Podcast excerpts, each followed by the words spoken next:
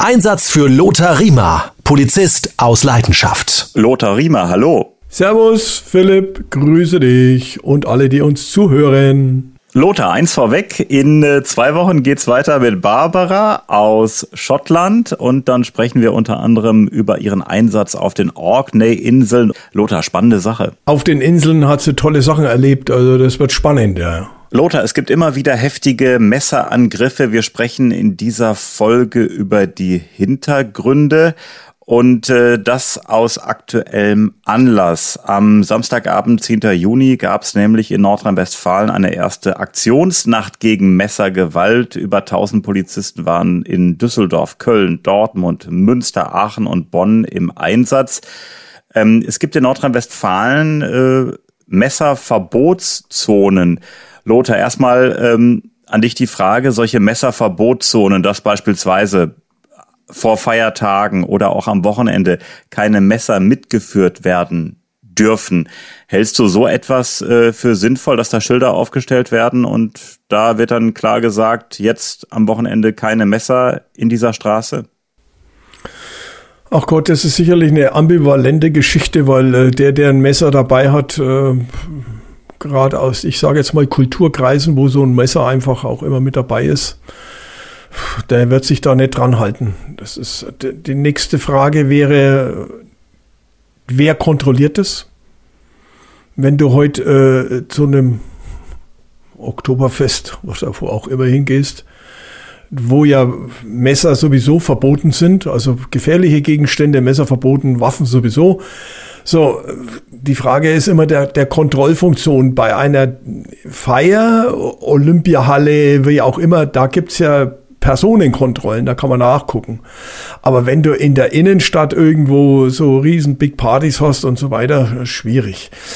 Ähm, die Frage stellt sich ja jetzt, dass äh, die Innenminister ja sich jetzt auch treffen wollen und wollen ein grundsätzliches äh, Messerverbot erlassen und so. Das Waffenrecht lässt ja sowieso viele Dinge schon gar nicht mehr zu. Es gab ja auch eine Waffenrechtsreform, ich glaube 2019 äh, wurde die letzte Waffenrechtsreform. Ja, da scheiden sich oft die Geister. Ich weiß, dass äh, die Gewerkschaften da oft äh, klare Positionen auch mitbeziehen, äh, weil es der Frage auch immer ist der Kontrollfunktion. Wer kontrolliert es dann? Und ist es überhaupt zu kontrollieren? Um äh, nochmal einmal auf diese erste Aktionsnacht gegen Messergewalt in Nordrhein-Westfalen zu kommen äh, am Samstag. Die Bilanz äh, des Innenministeriums ist jetzt da. Es wurden 46 Messer sichergestellt, darunter 21 verbotene Messer nach dem Waffengesetz und 25 Messer, die innerhalb der sogenannten Waffenverbotszonen verboten sind. Darunter befanden sich unter anderem Einhandmesser sowie auch gefährliche Kampfmesser mit bis zu 17 Zentimeter Klingenlänge. Es gab 15 vorläufige Festnahmen. Ähm, sechs Menschen wurden in Gewahrsam genommen. 179 Menschen bekamen für das Wochenende in den Partymeilen einen Platzverweis. Das jetzt äh, die Bilanz des NRW-Innenministeriums. Insgesamt wurden so knapp äh, 4800 Menschen kontrolliert äh, auf den Partymeilen und an Bahnhöfen. Wenn du diese Zahlen äh, hörst, ähm, wie bewertest du so eine Bilanz? Unabhängig jetzt vom Erfolg, der ja nicht gemessen werden kann, weil ist es jetzt viel oder ist es wenig? Das wissen wir ja jetzt nicht. Hat ja jeder andere Vorstellungen. Worauf ich aber hinaus will, ist, und da ziehe ich jetzt ehrlich meinen Hut. Also ich bin ja ein großer Fan von dem Innenminister Reul. Das ist ja einer, der hat ja die, die Ernsthaftigkeit von vielen äh, Dingen jetzt mittlerweile ja auch äh, nicht nur erkannt, sondern versucht, die bei seiner Polizei in Nordrhein-Westfalen umzusetzen. Und den halte ich für einen super tollen Innenminister, ehrlich war. Auch wenn ich großer Fan von unserem Innenminister Hermann ja bin, der schon seit, ich glaube, 15 Jahren oder 20 Jahren Innenminister ist, ähm, auch ein toller. Aber der Reul, der hat, der packt da was an. Aber, dass man eben, was man nicht unterschätzen darf, ist ja es wird das subjektive Sicherheitsgefühl der Bürger dadurch gestärkt. Die haben das Gefühl, da tut sich was. Die Polizei kümmert sich. Und da wird nicht einfach weggesehen oder sagt, na ja, das ist halt so, ne? Da kann man nichts ändern, sondern der Bürger hat das Gefühl, da ist ein Problem, das mich persönlich ja auch berührt. Ich habe Angst, äh, da irgendwo hinzugehen. Macht denn die Polizei was? Ja, die macht was. Und, so, und die hat auch Macht demonstriert. Die hat jetzt kontrolliert. Und der Erfolg liegt ja da auf der Hand. Und jetzt will ich dir mal einen, einen, einen Gegenpart, der nur ganz klein ist, aber der vielleicht es auch veranschaulicht. Ich habe mich letztens erst mit einer ehemaligen Polizeischülerin unterhalten, die ist jetzt schon bei der Bereitschaftspolizei in Großeinsätzen unterwegs und so. Die war an der Grenze eingesetzt zu Österreich. Eigentlich Schlepper, Menschenhandel und so weiter. Die sagt, wir haben fünf Pkw kontrolliert von jungen Leuten, besetzt mit jungen Menschen. Von den fünf Pkw hatten vier PKWs illegale Messer, Waffen etc. an Bord. Von fünf kontrollierten, vier positiv. Das sagt schon mal was aus, ne? Also das ist ein, ein, ein Riesenfeld, das da beackert werden müsste. Wie weit man das schaffen kann, personell ist noch die zweite Frage. Aber die Aktion in Nordrhein-Westfalen, die hat natürlich schon, die schlägt Wellen. Das ist toll.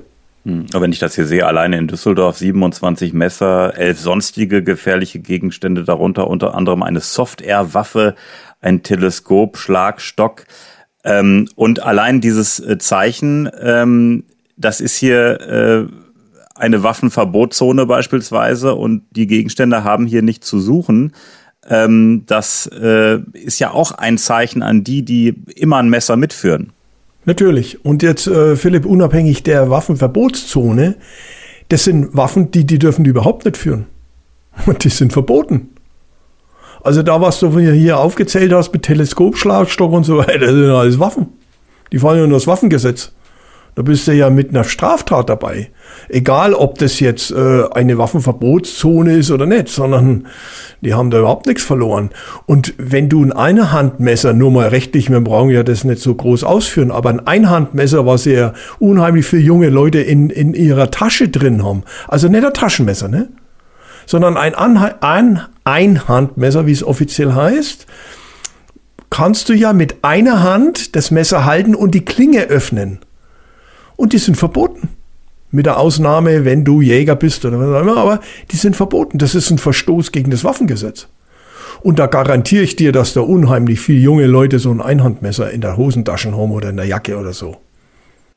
Und ich möchte ähm, NRW-Innenminister Herbert Reul zitieren. Er hat äh, gesagt, Messer gehören in die Küche, nicht auf die Partymeile. Da sind sie brandgefährlich und hinterlassen nicht nur kleine Kratzer. Es gab zu viele Vorfälle an den Wochenenden auf den bekannten Feierzonen. Deshalb zeigt die Polizei mit der ersten Kontrollnacht gegen Messergewalt deutlich die Grenzen des Erlaubten. Mit den Kontrollen wollen wir niemanden ärgern, sondern zeigen, dass das Mitführen von Messern nicht normal und nicht erwünscht ist. Eine Stichwaffe ist kein Handy oder eine Geldbörse und darf deshalb niemals zu den gewöhnlichen persönlichen Gegenständen gehören, die man dabei hat. Das ist also das Statement von NRW-Innenminister Herbert Reul. Äh, siehst du das auch so? Genauso. Und das Problem ist ja auch der Verfügbarkeit. Wenn du so ein Messer dabei hast, dann benutzt es auch. Und äh, die Gefahr besteht eben dann in Streitereien, wenn dann noch Alkohol oder Drogen im Spiel ist und so. Und äh, dann wird halt das Messer benutzt und das hat in der Regel katastrophale Folgen. Ein Messer hat wahnsinnig, ein, ein wahnsinniges Gefahrenpotenzial, weil du unheimlich große Verletzungen damit anrichten kannst, ohne groß was zu machen. Du stickst ihn in den Bauch, du, du verletzt innere Organe, du, du äh, schlitzt die Leber auf, der verblutet sofort, du triffst eine Schlagader. Äh, an der Hand das Gleiche. Wenn du heute oder am Oberschenkel eine Schlagader triffst, das war's. Ende. Kannst nicht mehr helfen. Und wir haben ja ähm, ein massives Problem, äh, Stichwort Partyzonen, äh, Partybereiche. Da ist oft Alkohol mit im Spiel. Und die Kombination Alkohol plus Messer, diese Hemmschwelle, ein Messer zu zücken, ähm, wegen Alkoholkonsum äh, lässt ja diese Hemmschwelle nach und wird, wird dann geringer und abgesenkt. Das ist, glaube ich, eine gefährliche Kombination. Genau, also Waffe und Alkohol ist immer eine Kombination, eine gefährliche. Übrigens äh, ist manchmal auch das Auto eine Waffe. Äh, mit entsprechender Geschwindigkeit und so. Also klar, das ist das Problem. Und wenn du heute dann auch noch, äh, sage ich mal, äh, meistens sind es ja die Männer, muss man ja auch sagen, die solche äh, Messer dabei haben. Und dann kommt noch dieses Männlichkeitsgehabe dazu, vielleicht vor der Freundin noch den großen Zampano spielen, mit dem Butterfly-Messer rumspielen dann fliegt es womöglich noch durch die Gegend, dann weiß es, weil er so betrunken ist, dass ihm das Messer aus der Hand fliegt und dann noch, trifft er noch jemanden und so. Das ist noch nicht einmal mit der böswilligen Verletzung, die, die dann noch dazu kommt, diese Verfügbarkeit in Kombination mit Alkohol, mit Drogen in solchen Gruppen, das ist brandgefährlich. Hm. Und äh, um nochmal ganz kurz auf diese ja, Waffenverbotszonen äh, zu sprechen äh, zu kommen, äh, beispielsweise an Wochenenden, ähm, ist ja sinnvoll, aber du hast ja völlig recht, Lothar. Es muss dann aber auch konsequent kontrolliert werden und das Personal dafür muss da sein. Ja, zumindestens halt äh, wenigstens mal ähm, Stichprobenkontrollen, offensichtliche auch das, weil sonst macht das ja keinen Sinn. Wir haben auch die Sicherheitsgurte im Auto in den 70er Jahren eingeführt äh, und, und haben dann nicht gesagt, naja, der Bürger ist schon so vernünftig und, und hält sich dran, sondern wir mussten kontrollieren bis zur heutigen Zeit oder Handy am Steuer. Das sind ja alles so Dinge. Also äh, du, du musst halt auch die, die Kapazitäten dafür haben. Du musst die rechtlichen Grundlagen haben. Solche Verbotszonen kannst du ja nicht nach Lust und Laune erlassen, sondern die werden ja verwaltungsgerichtlich überprüft. Ist denn das überhaupt rechtens? Und was steht denn da in diesen Verbotszonen, in diesen Anordnungen auch drin? Lothar, dass da insgesamt in Aachen, Bonn, Dortmund, Düsseldorf, Köln und Münster über 1000 Polizisten im Einsatz waren. Es gab noch Verstärkung von den äh, Ordnungsdiensten der einzelnen Städte. Äh, also da kann man wirklich von einer, von einer riesigen äh, Kontrolle sprechen. Ja, ja, das ist äh, beeindruckend. Zieh mein Hut nochmal. Und der Clou ist, das steht vielleicht in der Pressemeldung so gar nicht drin. Da gibt's ja viel auch noch, das nebenbei mitläuft. Du kontrollierst den wegen am Messer, überprüfst den in der Fahndung und stellst fest, er ist ausgeschrieben zur Festnahme. Hm. Oder äh, du kontrollierst den und der hat äh, irgendeinen gestohlenen Gegenstand dabei. Parfüm war gerade in irgendeinem Douglas-Laden oder wo auch immer. Also diese Abfallprodukte, die du nebenbei noch hast, das passiert automatisch, weil je mehr Polizisten kontrollieren, umso mehr bleibt hängen. Ganz klar. Und das, du kontrollierst ja nicht nur nach dem Messer sondern der Polizist schaut sich die Person an, durchsucht ihn wegen einem Messer und findet Rauschgift. Das ist der Klassiker. Ne? So, da möchte ich nicht wissen, wie viel Rauschgift da gefunden worden ist. Aber ich sehe hier gerade, zufällig äh, hat äh, die Polizei große Mengen Bargeld entdeckt. Die Herkunft soll jetzt ermittelt werden.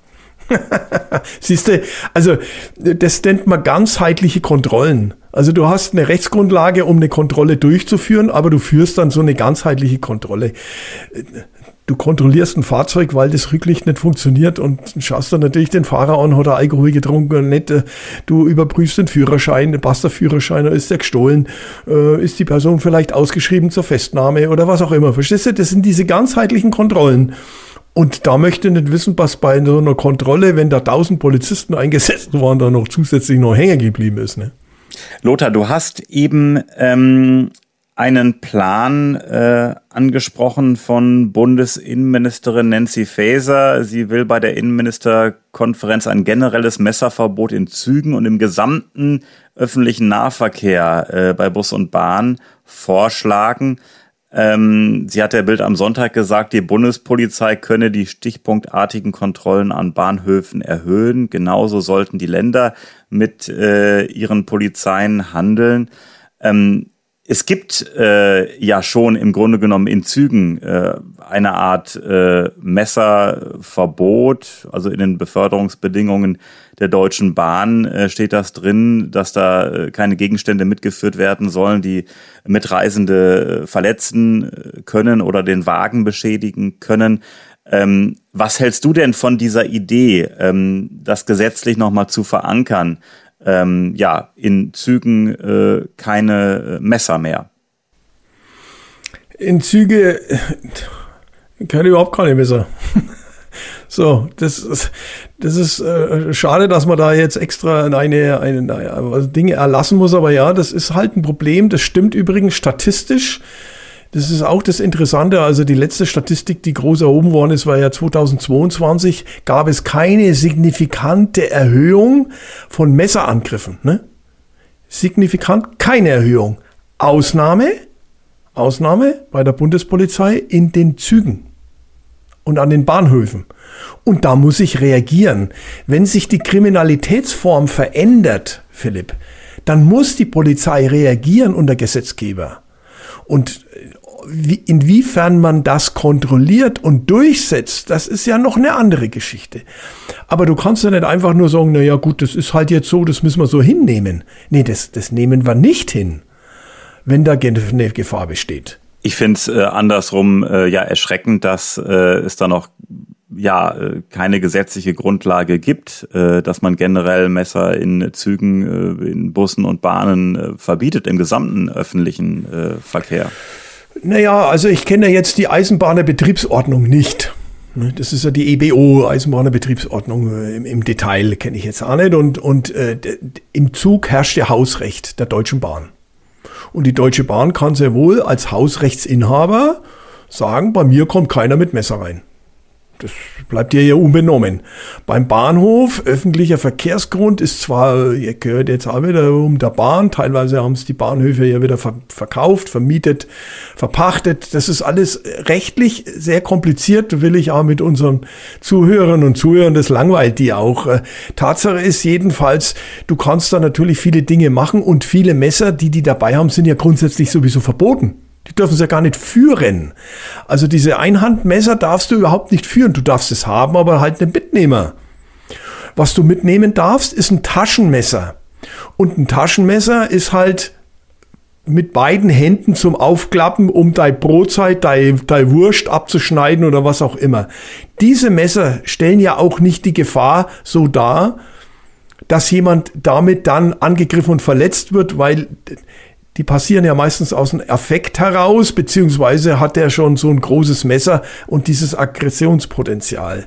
Also mit den Taschenmessern, da hätte ich meine Probleme, dass ich mein Taschenmesser im Zug mitnehmen darf, weil ich habe in meinem Rucksack zum Beispiel immer mein Taschenmesser dabei. Mach mal Brotzeit, schneid mal Semmel auf, schmier mal noch irgendwas drauf oder, oder verstehst du, wie auch immer. Wir gehen gerne in die Berge wandern. Wir haben immer unser Taschenmesser dabei. Das sagt ja auch der Gesetzgeber ganz klar. Das darfst du ruhig mitnehmen. Ausgenommen, es sind natürlich eine Riesenklinge, ne? 12 Zentimeter und so weiter. Brauchen wir auch nicht näher drauf eingehen. Kann jeder Hörer mal ins Waffengesetz im Internet sich selber schlau machen. Die Frage ist nur, was bringt es uns? Und da denke ich mal, wären viele Innenminister bei der Nancy Faeser sagen, du Nancy, das klingt ganz gut, aber wie willst du denn das umsetzen? Ne? Aber wenn sie jetzt sagt, die Bundespolizei, die kann stichpunktartige Kontrollen an Bahnhöfen erhöhen, kann ich erstmal sagen, das finde ich gut, finde ich gut. Also die Frage ist, wie kann man es personell hinbekommen, dass das auch äh, ja äh, was bringt am Ende. Aber äh, den Ansatz finde ich eigentlich nicht schlecht. Aber Philipp, das ist ja auch wieder Kokolores, das ist ja Blendwerk. Du darfst nach dem bayerischen äh, Polizeigesetz und nach dem Bundesgrenzschutzgesetz, darfst du an Bahnhöfen Leute kontrollieren. So. Und wenn ich die kontrolliere, dann kann ich ja nach gefährlichen Gegenständen schauen. Also, äh, verstehst du, das, da drehen wir uns jetzt im Kreis. Jetzt sollen die stichprobenartig nach Messern suchen. Ja, wenn ich heute eine Person kontrolliere, dann schaue ich auch, ob der gefährliche Gegenstände dabei hat, frage ich den oder wie auch immer. Da wird ja andersrum ein Schuh draus, es sei denn, die wollen ins Gesetz aufnehmen, dass ich ohne äh, äh was was ich jetzt eine spezielle Rechtsgrundlage habe, um eine Person nach Messern zu durchsuchen. Ja, aber das halte ich ja für Kokolores, weil ich kann ja sowieso am Flughäfen, an Bahnhöfen und so weiter, an solchen Orten kann ich ja sowieso die Personen kontrollieren und notfalls durchsuchen. Die Gewerkschaft der Polizei kritisiert, ein generelles Verbot sei kaum kontrollierbar. Siehst du das auch so? Ja, na klar, bei den Maßen. Überleg dir mal, wie viel. In München kommen jeden Tag eine Million Pendler an. Eine Million. Okay. Also, da kannst du sowieso nur, und das tun wir ja, tu die Bahnpolizei und die Landespolizei im München Hauptbahnhof. Die schauen sich die Leute an und kontrollieren sie. Nancy Faeser sagt, äh, beziehungsweise sie hat schon im April gesagt, ein Verbot in Bus und Bahnen sei nötig. Wer mit dem Flugzeug reist, darf ja auch kein Messer mitnehmen.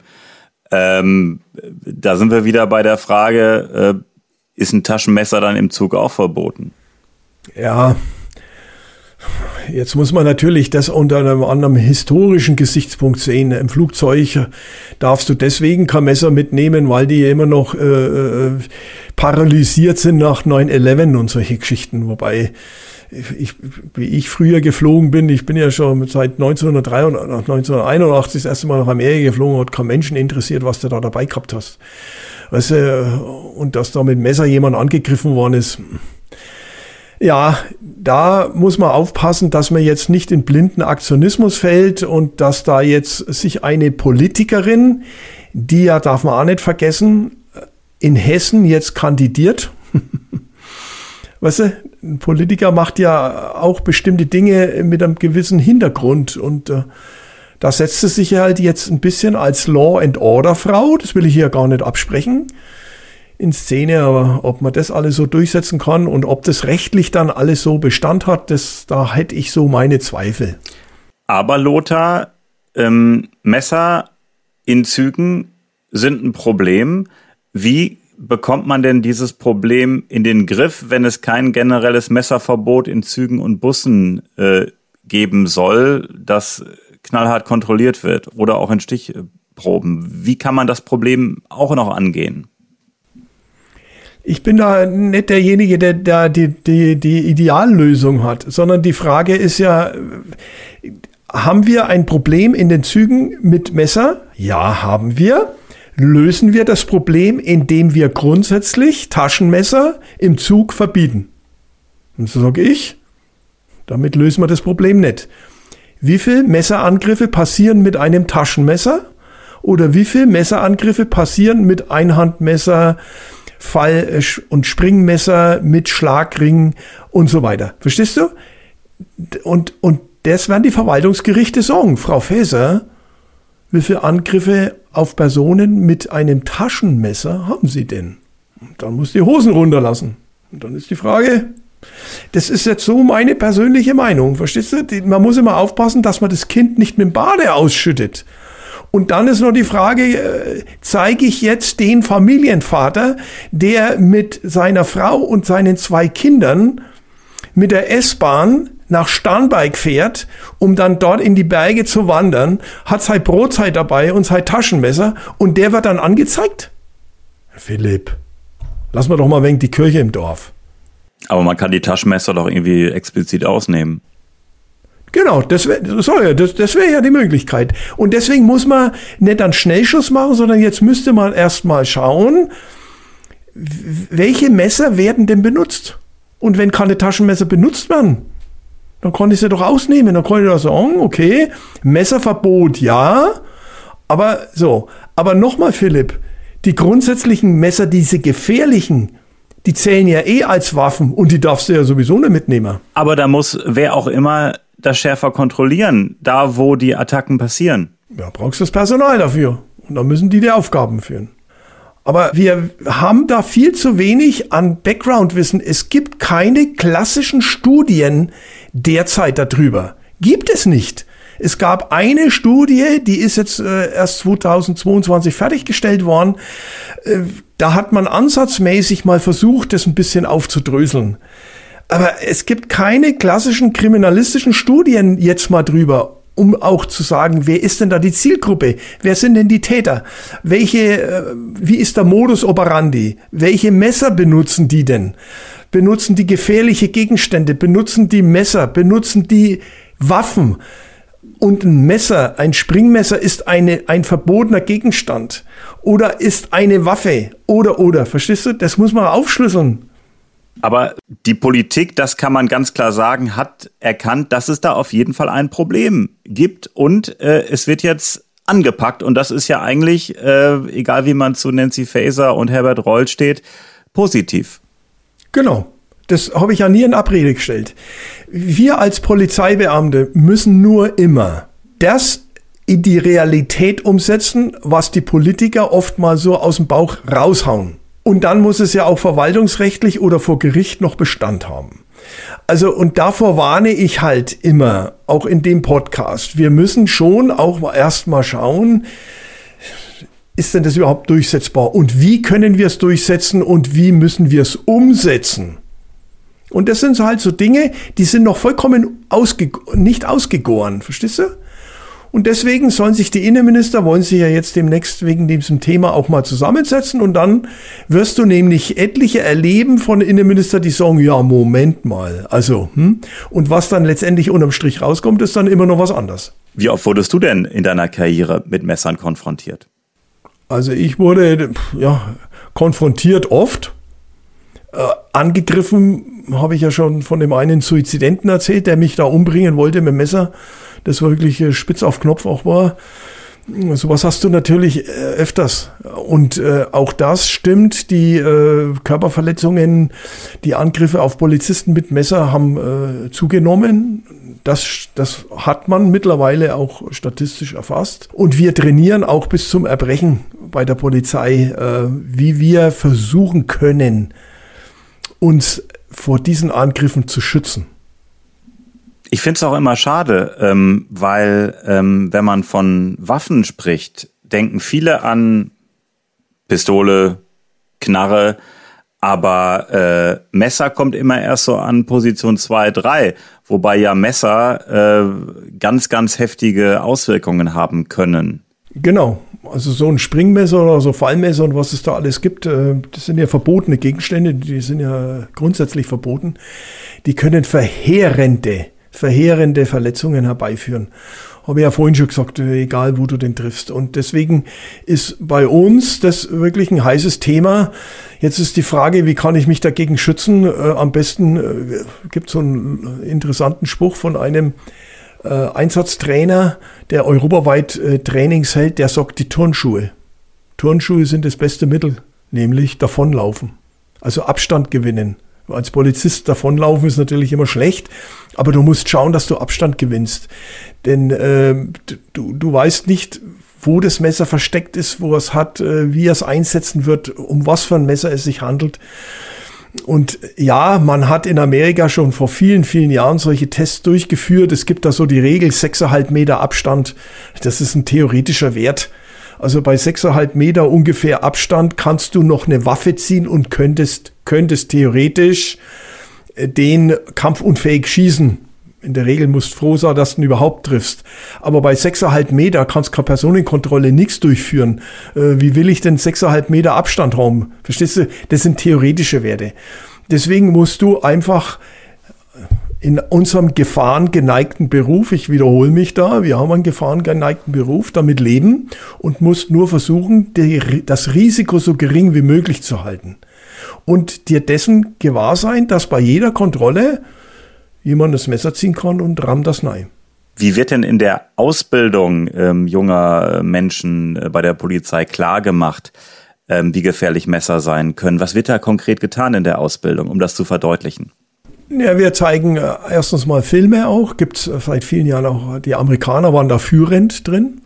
Habe ich ja schon mal erzählt, dass ich 1991, 92 schon den ersten amerikanischen Film von einem Polizisten gesehen habe, der von einem Messer verletzt worden ist und, und wie man da damit umgeht.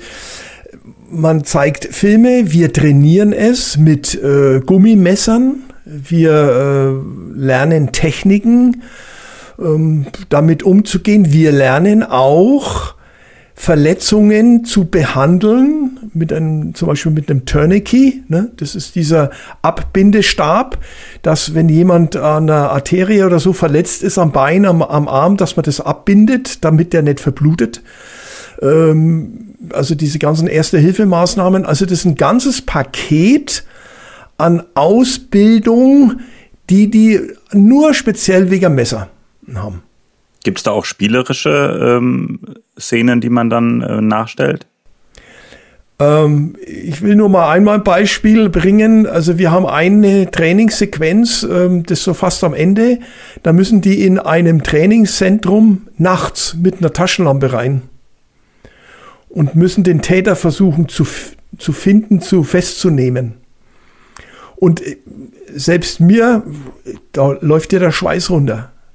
Und da hast du trotzdem Angst auch. Und wenn da aus dem Dunkeln der mit dem Messer auf dich zukommt und so, wie gehe ich damit um?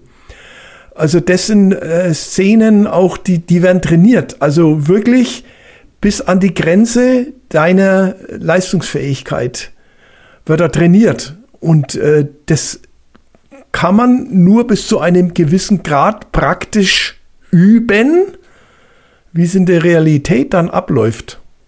Haben wir ja gesehen mit meinem Suizidenten, ne? Du hast die Eigensicherung eben schon angesprochen. Weglaufen ist ein Tipp. Gibt es sonst noch Tipps, äh,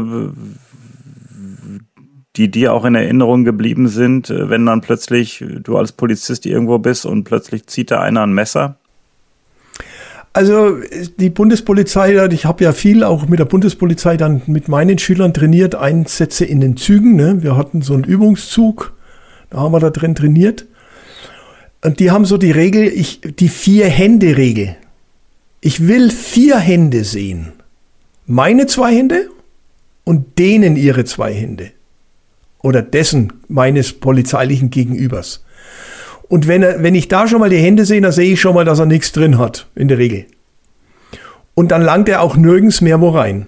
Also das sind so Dinge, will jetzt einsatztaktisch auch nicht so groß da eingehen, das geht an niemanden was ein, aber wir, wir trainieren das natürlich auch, aber es sind so Dinge, die müssen in Fleisch und Blut übergehen. Und eine große Regel ist eben, dass ich A, meine Hände nicht in der Hosentasche habe oder sonst irgendwo, sondern ich habe meine Hände frei dass ich sie auch frei einsetzen kann, notfalls zur Waffe ziehen. Und dass mein polizeiliches Gegenüber seine Hände auch frei hat und dass er die mir zeigt. Lothar, es ist ja leider für viele Menschen selbstverständlich, ein Messer dabei zu haben. Messer hat es schon immer gegeben, äh, beispielsweise auch bei jungen Leuten. Ich kenne das aus meiner Schulzeit, ach, über 25 Jahre her. Da hatten einige als Statussymbol ein Messer mit dabei. Aber gefühlt würde ich jetzt einfach mal sagen, dass die Hemmschwelle einfach mittlerweile gesunken ist, dass das Messer dann auch wirklich eingesetzt wird. Wie kannst du das greifen? Ist das auch dein subjektives Empfinden? Ja, es hat nicht nur subjektiv eine Steigerung gegeben, sondern auch objektiv. Und man muss natürlich äh, auch, das gehört auch zur Wahrheit eben dazu, äh, wir haben 40 Prozent der Täter sind Ausländer. Jetzt begehen Deutsche natürlich auch so Messerangriffe, aber man muss eben auch sagen, wenn wir nur 14 Prozent, nur in Anführungszeichen Ausländeranteil haben, aber diese 14 Prozent, 40 Prozent der Täter ausmachen. Da muss ich mich fragen, woher kommt so etwas? Also Hintergrundforschung auch. So, und jetzt kommen wir sagen, wieso ist es so? Ja, wenn ich heute aus dem Irak komme, wenn ich heute aus Syrien komme, wenn ich heute aus Afghanistan komme, da hat das Messer eine ganz andere Bedeutung. Und da werden eben Konflikte nicht mit Konversation ausgetragen sondern die werden körperlich oftmals ausgetragen. Die kommen aus Kriegsgebieten auch. Und deswegen muss man einfach auch sagen, ohne jetzt ausländerfeindlich zu sein, sondern man muss der Realität ins Auge sehen. Wir haben über Millionen von Flüchtlingen aus Kriegsgebieten, alleine aus der Ukraine haben wir über eine Million Kriegsflüchtlinge, das sind jetzt in der Regel Frauen und Kinder.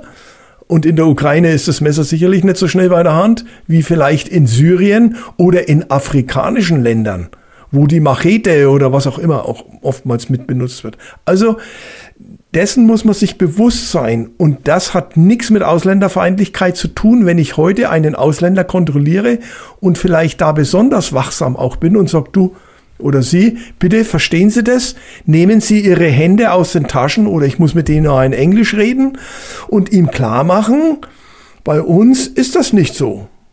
Das sind kulturelle Unterschiede. Lothar, wenn wir jetzt ein Fazit ziehen, also Waffenverbotszonen siehst du eher skeptisch, es muss auch kontrolliert werden. Die Kontrollen in Nordrhein-Westfalen am Samstag äh, hältst du für gut der Vorstoß generell keine Messer in Bussen und Bahnen und an Bahnhöfen äh, klingt gut, muss aber natürlich ausgearbeitet werden.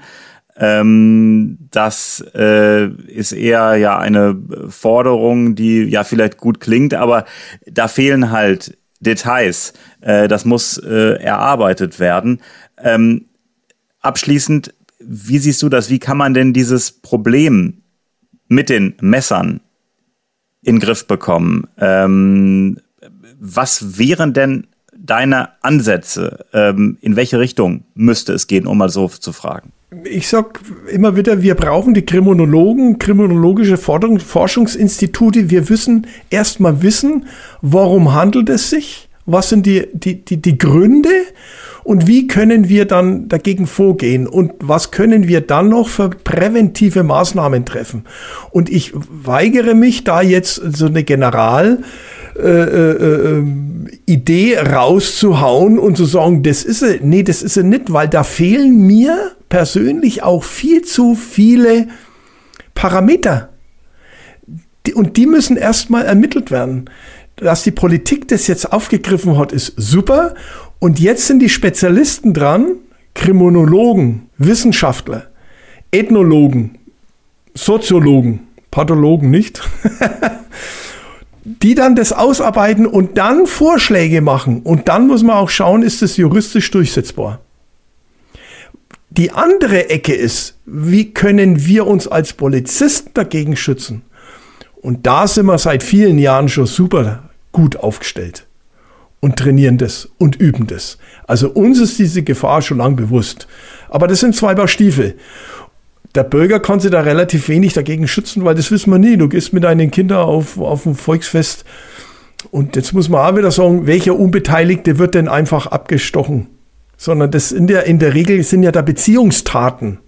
Die haben sich gestritten, äh, wie auch immer. Also da kann ja die Bürger ein bisschen beruhigen. Außer wenn natürlich jemand psychisch krank ist und da einfach äh, loslegt. Ja, ne? Das ja. ist aber wieder nochmal eine ganz andere Geschichte. Ein psychisch Kranker kann auch von zu Hause ein Küchenmesser mitnehmen und geht los damit müssen wir einfach leben. Das kannst du in der Welt, das kannst du doch nicht aus der Welt schaffen, sondern damit muss man leben.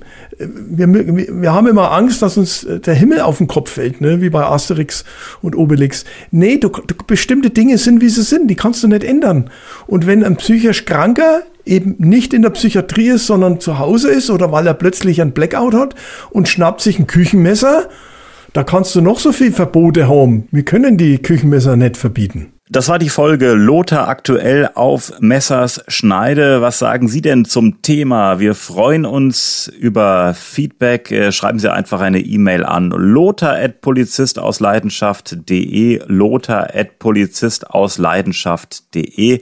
Ja, ein ernstes Thema war das äh, an dieser Stelle, aber ähm, ja, es ist ja gut, dass die Politik es angestoßen hat und wir haben vielleicht auch unseren Beitrag dazu geleistet, um für eine gewisse Diskussion zu sorgen. Ja, es ist ein schwieriges und sehr komplexes Thema und äh, sehr gefährliches, sehr gefährliches äh, Thema und deswegen, ja, ist toll nochmal, was die Nordrhein-Vandalen da angestellt haben und so. Ja, das ist, das, die haben da Zeichen gesetzt und das ist auch wichtig, ne? haben wir ja am Anfang gesagt. Und deswegen, ja, hat Spaß gemacht, war anstrengend, Philipp, weil das ist schon ein anstrengendes Thema jetzt auch gewesen. Wir wollen ja nicht einfach was raushauen.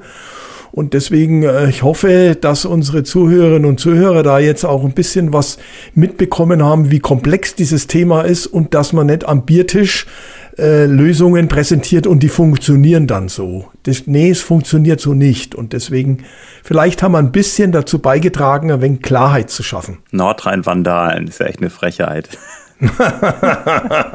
Ein versöhnlicher Abschluss. Das war positiv gemeint, mein Gutster. Okay, dann äh, nehme ich das nicht als persönliche Beleidigung. Ach, überhaupt nicht. Als also, Nordrhein-Westfale. Ja. Gut, dann vielen, vielen Dank, äh, Lothar. Bis zum nächsten Mal. Jawohl, freue mich. Macht's es gut, Leute, und bleibt mal gesund. Servus.